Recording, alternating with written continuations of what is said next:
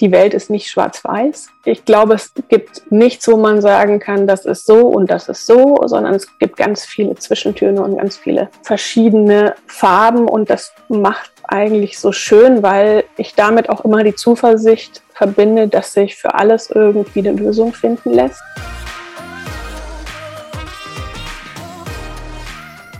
Herzlich willkommen zu dieser Folge deines Lieblingspodcasts Potenzial frei stark mit Leserechtschreibschwäche und Rechenschwäche. Danke, dass du so treu diesem Podcast zuhörst. Immer wieder werde ich in meinem Alltag nach Wegbegleitern gefragt, die an anderer Stelle unterstützen können.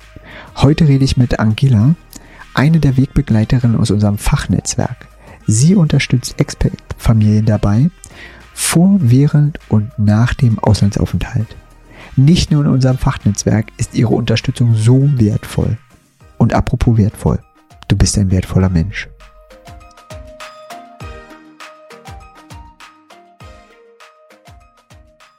Hallo. Jetzt darf ich mit der super spannenden Angela reden, die ich eingeladen habe als eine Wegbegleiterin für Kinder, Jugendliche und Familien. Ja, hallo mir. Vielen Dank, dass ich da sein darf. Das freut mich riesig. Sag mal, welchen Tipp würdest du denn deinem jüngeren Ich mit auf den Weg geben? Ja, also wenn ich an jüngeres Ich denke, dann denke ich jetzt einfach mal an mich als junge Expert-Mama. Wir sind ja schon öfter umgezogen, also insgesamt sechsmal mit Kindern. Und ich ja, würde mir den Tipp geben, das Ganze entspannter angehen zu lassen und äh, Vertrauen darauf zu haben, dass wir uns äh, jeder in seinem Zeitrahmen so einlebt am neuen Wohnort, wie es halt gerade für jeden passt. Genau, dass wir nicht alle, also dass nicht alle gleich von Anfang an reinpassen müssen in die neue Umgebung und in die neue Kulturgesellschaft.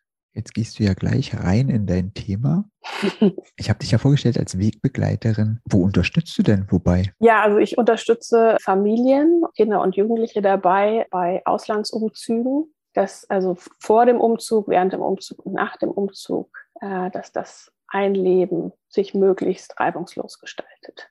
Ähm, was sind denn deine Erfahrungen, was dann so auftreten kann? Naja, also es ist tatsächlich so, dass halt so ein Umzug ist natürlich was, wo einfach viele Emotionen ausgelöst werden. Das ist eine grundlegende Änderung in der Lebenssituation. Also gerade im Ausland ändert sich halt nicht nur die Umgebung, sondern es ändert sich auch die Sprache, die Kultur, alles. Also der, von Grund auf äh, ist das quasi ein Neustart.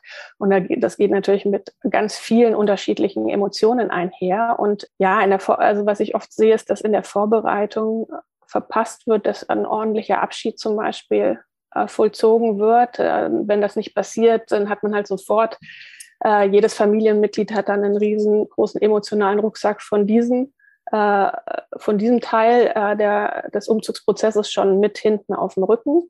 Und ähm, naja, und dann kommen natürlich im neuen Land dann auch gleich schon neue Emotionen äh, hinzu. Also die halt einfach äh, dem geschuldet sind, dass man einer komplett neuen Situation ausgesetzt ist. Da sind dann Emotionen wie Unsicherheit, aber auch Neugierde. Teilweise äh, ist man total aufgeregt, dann ist man wieder traurig, weil man ein Heimweh hat und so weiter. Also es kommen so ganz viele verschiedene Emotionen da noch, äh, noch hinzu durch die neue Situation und das dann noch obendrauf auf den emotionalen Rucksack, den man eh schon dabei hat. Das führt dann oftmals einfach zu Schwierigkeiten und halt dann bei Kindern, also gerade auch bei jüngeren Kindern, die noch nicht so gut kommunizieren können, dann halt oft auch zu sogenannten äh, Verhaltensauffälligkeiten.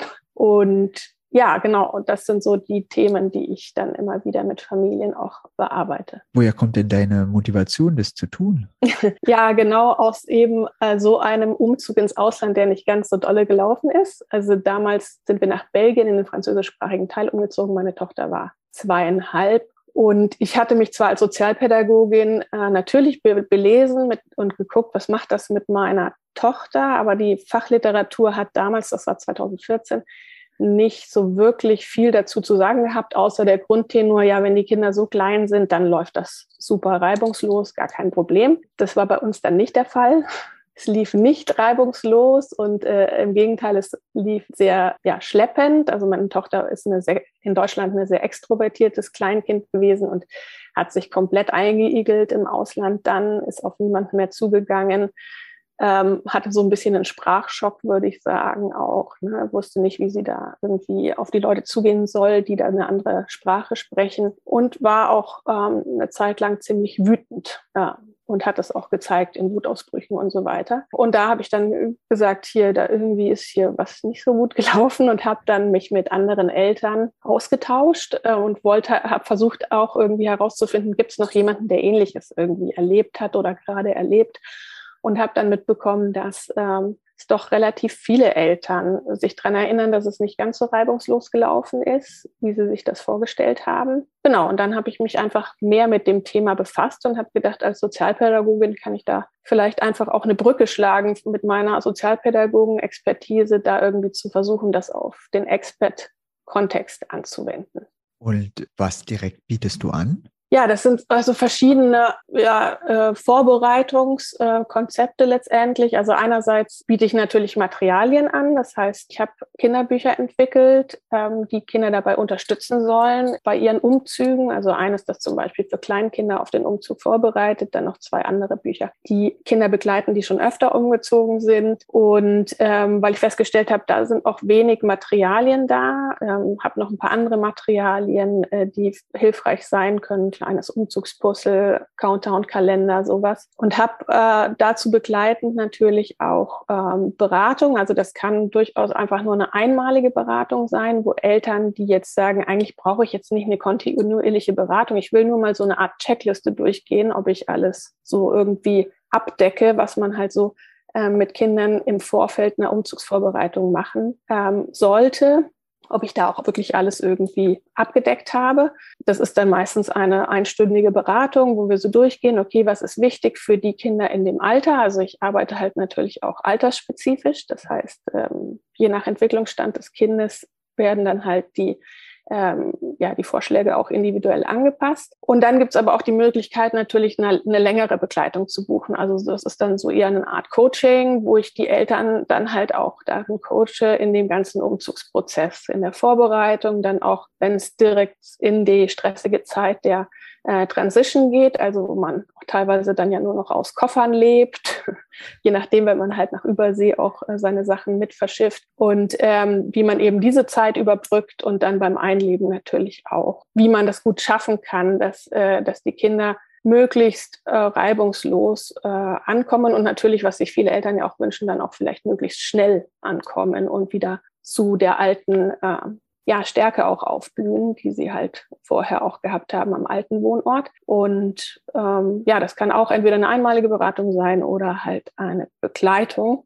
Und ich habe noch ein festes Programm für Kleinkinder entwickelt, was ganz feste Module hat, das man auch buchen kann, wo einfach Materialien und Hintergrundinformationen, pädagogische Hintergrundinformationen bereitgestellt werden für die Eltern, was man aber einfach so unter der Woche selbst online abrufen kann. Also da muss man keinen Termin dann ausmachen oder ähm, irgendwie gucken, dass man das noch irgendwie in die hektische Vorbereitung mit einbaut, sondern das können Eltern und Kinder einfach miteinander machen, wenn es halt in den Familienalltag reinpasst. Ähm, wo man dich findet online, äh, das packen wir in die Shownotes rein, so dass einfach äh, Interessentinnen einfach gucken können und dann den Weg zu dir finden.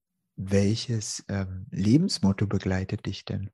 Also eigentlich würde ich sagen, mein Lebensmotto, eines meiner Lebensmottos ist, die Welt ist nicht schwarz-weiß. Ich glaube, es gibt nichts, wo man sagen kann, das ist so und das ist so, sondern es gibt ganz viele Zwischentöne und ganz viele verschiedene Farben. Und das macht eigentlich so schön, weil ich damit auch immer die Zuversicht verbinde, dass sich für alles irgendwie eine Lösung finden lässt, dass sich auch dieses also ein gewisses Grundvertrauen, dass auch jeder seinen Weg irgendwie finden kann dass wenn jemand jetzt nicht gerade, sagen wir mal, schwarz-weiß da reinpasst oder hier reinpasst, dass es aber genug Möglichkeiten und Wege gibt, dass jeder irgendwie seinen Weg finden kann. Und das hilft mir auch immer in der Arbeit mit Expert-Familien zu sagen, okay, das so eine Expert- äh, oder Auslandsabenteuer ist halt nicht schwarz-weiß, das läuft für jede Familie ähm, unterschiedlich ab und jede Familie hat verschiedene Farben und Nuancen und, und dazu passen auch verschiedene Lösungswege und verschiedene Prozesse dann. Ja, und das ist, glaube ich, so eines der Lebensmottos, die mich mit auch leiten,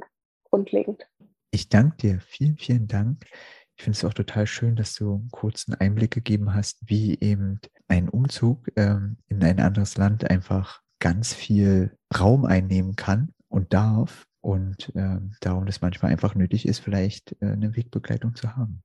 Danke. Ja, genau. Danke, dass du dieser Folge deine Zeit geschenkt hast.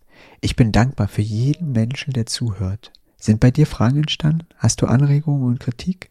Hast du selber etwas zu erzählen? Meld dich jederzeit unter podcast.mio-lindner.com bei mir. Ich freue mich darauf, von dir zu hören. Gern kannst du auch direkt einen Kommentar unter der Folge hinterlassen. Schön, dass sich unsere Wege gekreuzt haben. Ich freue mich auf das nächste Mal. Alles Liebe. Es ist fantastisch, dass es dich gibt.